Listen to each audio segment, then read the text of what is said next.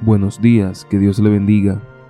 Hoy tenemos la reflexión titulada Perfecta Reconciliación del libro La fe por la cual vivo, escrito por Elena G. de White.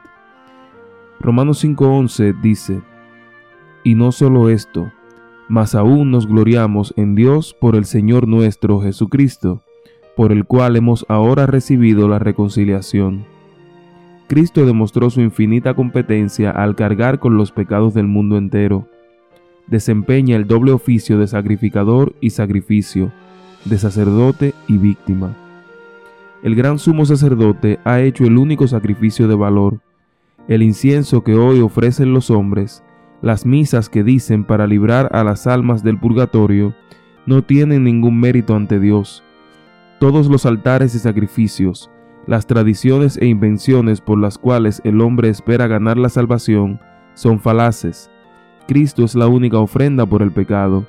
Los sacerdotes y directores espirituales no tienen derecho a interponerse entre Cristo y las almas por las cuales Él murió, como si estuvieran investidos de los atributos del Salvador y fueran capaces de perdonar la transgresión y el pecado. Ellos mismos son pecadores, son humanos. La oración y la confesión deben ofrecerse únicamente a aquel que entró una vez en el lugar santo salvará hasta lo sumo a los que le acuden con fe. La carga más pesada que llevamos es la carga del pecado. Si solo tuviéramos que llevarla toda, nos aplacaría. Él también aliviará nuestras espaldas cansadas de la carga que las agobia.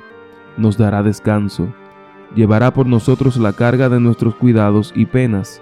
Nos invita a echar sobre Él todos nuestros afanes, pues nos lleva en su corazón. Feliz día.